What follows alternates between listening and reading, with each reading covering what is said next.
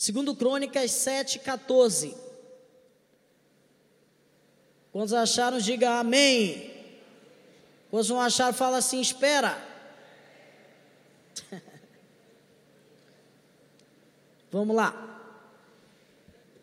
Diz assim: se o meu povo, que se chama pelo meu nome, diga se humilhar, orar, se arrepender, me buscar, se arrepender dos seus maus caminhos, então eu virei do céu, perdoarei os seus pecados e sararei a sua terra. Versículo 15: estarão abertos os meus olhos e atentos os meus ouvidos à oração que se fizer nesse lugar. Diga amém.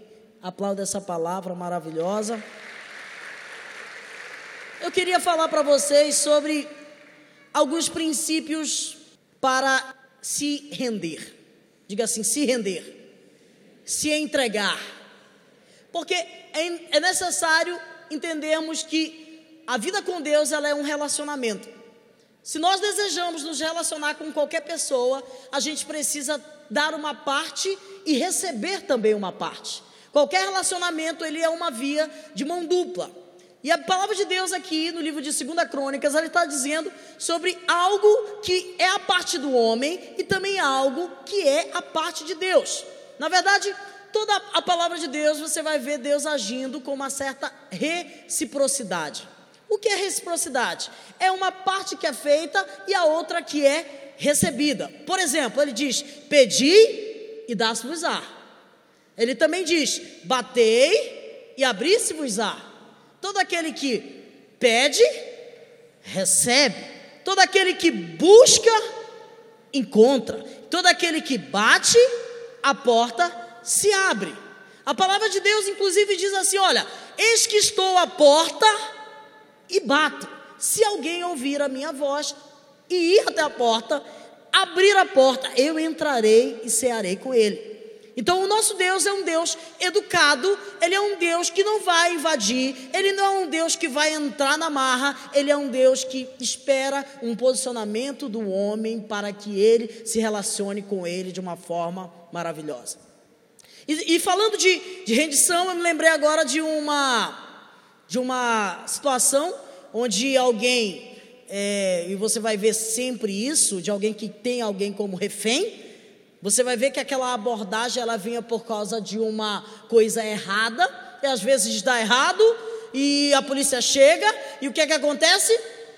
O cara tá com a arma e fica ali, negociando, negociando, negociando, negociando, até que ele chega ao ponto que ele vê que não tem mais como negociar, não tem como mais ele ir, porque já corre um risco de vida, e o que é que acontece? Ele se, se rende, porque ele não vê meios para fazer ou continuar fazendo aquilo que ele tinha planejado. Na nossa vida, às vezes acontece dessa mesma forma. Nós estamos querendo caminhar e nós fazemos escolhas, nós tomamos decisões, nós começamos a caminhar e às vezes até de uma forma errada, mas chega um ponto que a gente vê, não dá mais. Não tem como fazer mais. Não tem, tem que parar ou vai acontecer coisa pior.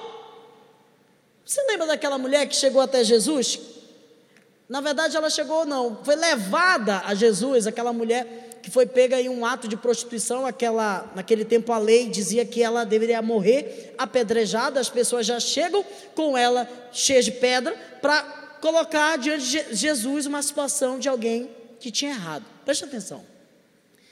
E, e, o que, que acontece? Jesus ele pega naquele momento que ele vê aquela situação, ele defende a pessoa. Depois ele perdoa a pessoa e depois ele dá uma nova perspectiva de vida.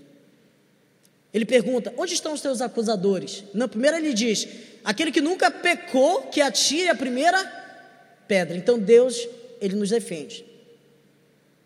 Mas depois ele pergunta para a mulher: onde é que estão os teus acusadores? Ela fala: ah, foi embora. Falou: então eu também não vou te acusar. Eu também não vou te condenar. Então, perdoados estão os teus pecados. Porém, também ele diz no final: vá e não peques mais. Então, toda a situação da nossa vida, toda a, a o caso que a gente enfrentar, nós vamos ter esses três princípios a observar: Deus nos protegendo, Deus guardando a nossa vida, porque Ele nos protege, Ele nos perdoa, mas também Ele nos dá uma nova perspectiva de vida.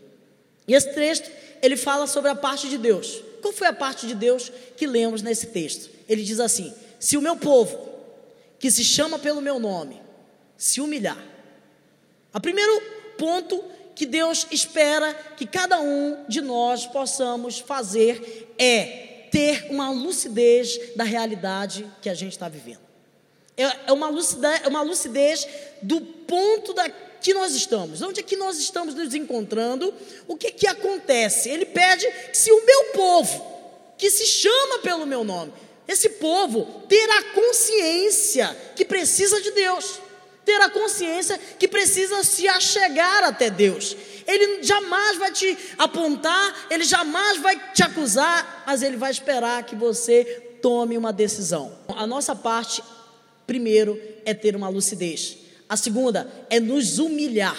Nós também precisamos nos humilhar, porque não adianta a gente ter uma consciência que, que errou, que fez alguma coisa errada, e está vacilando e tomar e não tomar uma decisão. Primeiro a gente toma uma decisão diante do Senhor, de nos humilhar, de orar, de buscar a Ele. Eu creio que essa semana, que nós vamos passar aqui de jejum, e eu estou pregando por causa disso, tá, irmãos? Porque essa semana vai ser uma semana de rendição, vai ser uma semana de jejum, vai ser uma semana de nos colocarmos diante do Senhor para vermos Deus fazendo coisas incríveis, milagres acontecendo na nossa vida. Eu sei que alguns projetos seus que você vai colocar nesse papel aqui são projetos que parte primeiro por você. Algumas coisas aqui só vão acontecer se houver uma mudança interna dentro de nós. E quando nós vamos falando de coisas internas, nós estamos falando de mudanças que nós temos que ter de atitudes. A nossa parte é ter a lucidez se humilhar, orar e se arrepender, diz o texto. Se a gente faz isso, ter a lucidez, se arrepende, se humilha e ora, a parte de Deus vai começar a ser executada. O texto diz que Deus vai vir. Olha, se o meu povo se humilhar, orar, me buscar, se converter dos seus maus caminhos, se arrepender, eu ouvirei dos céus, vou perdoar e vou sarar. Quantos precisam ser sarados, perdoados aqui? Eu acredito muito nisso que eu estou falando aqui para vocês.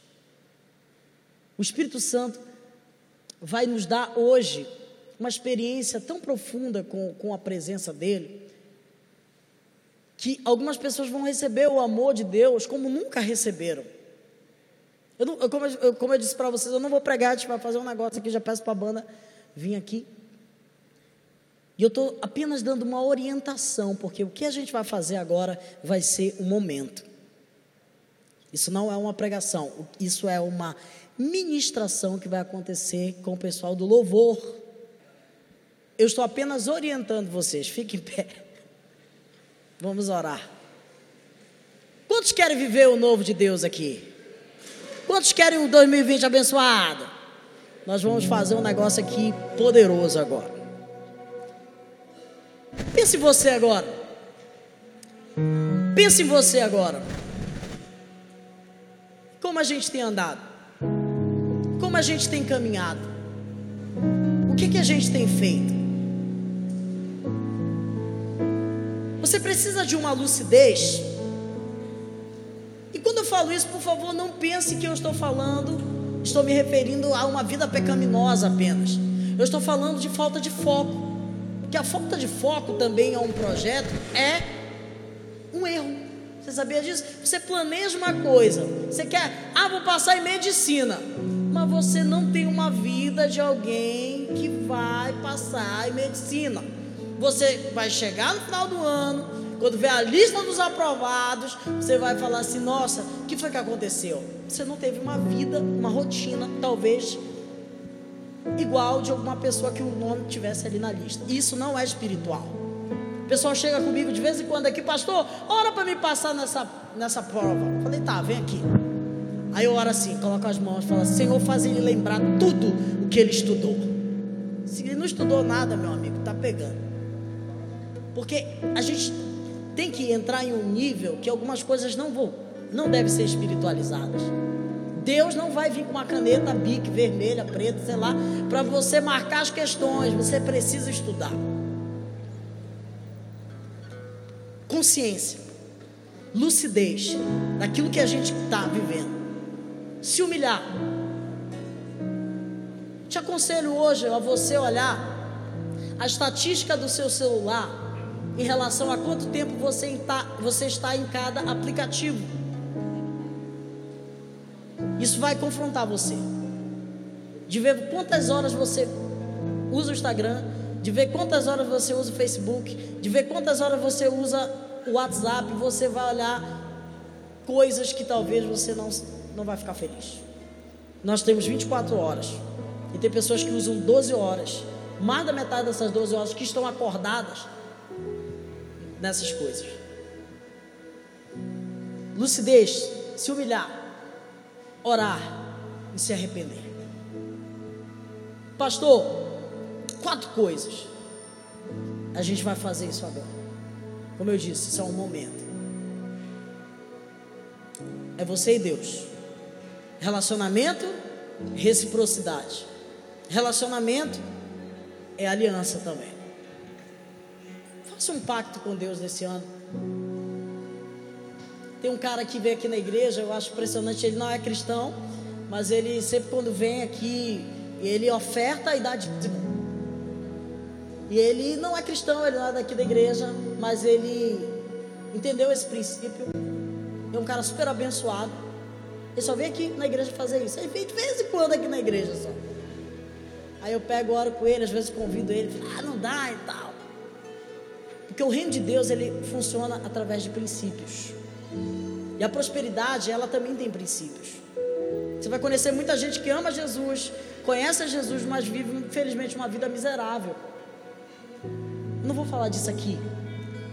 Mas eu, eu quero que você olhe a sua vida hoje. Eu sinto em, em fazer isso aqui.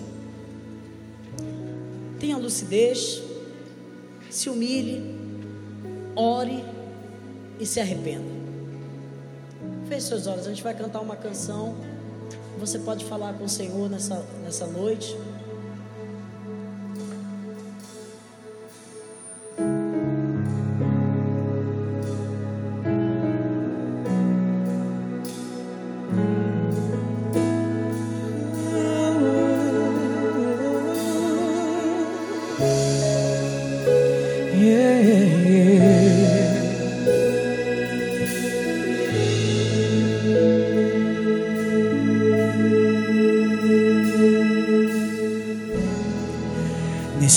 Lugar, tu és real.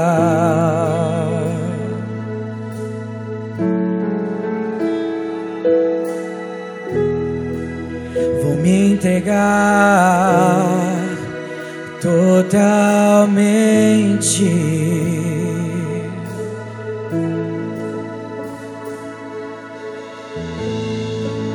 O teu toque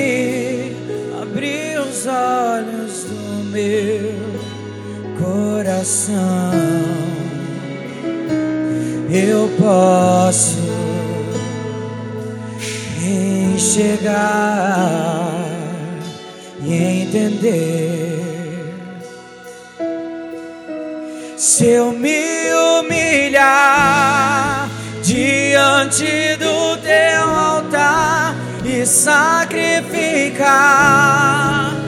aquilo que me custar tu inclinarás os teus ouvidos ao meu clamor. Mas vale um dia no centro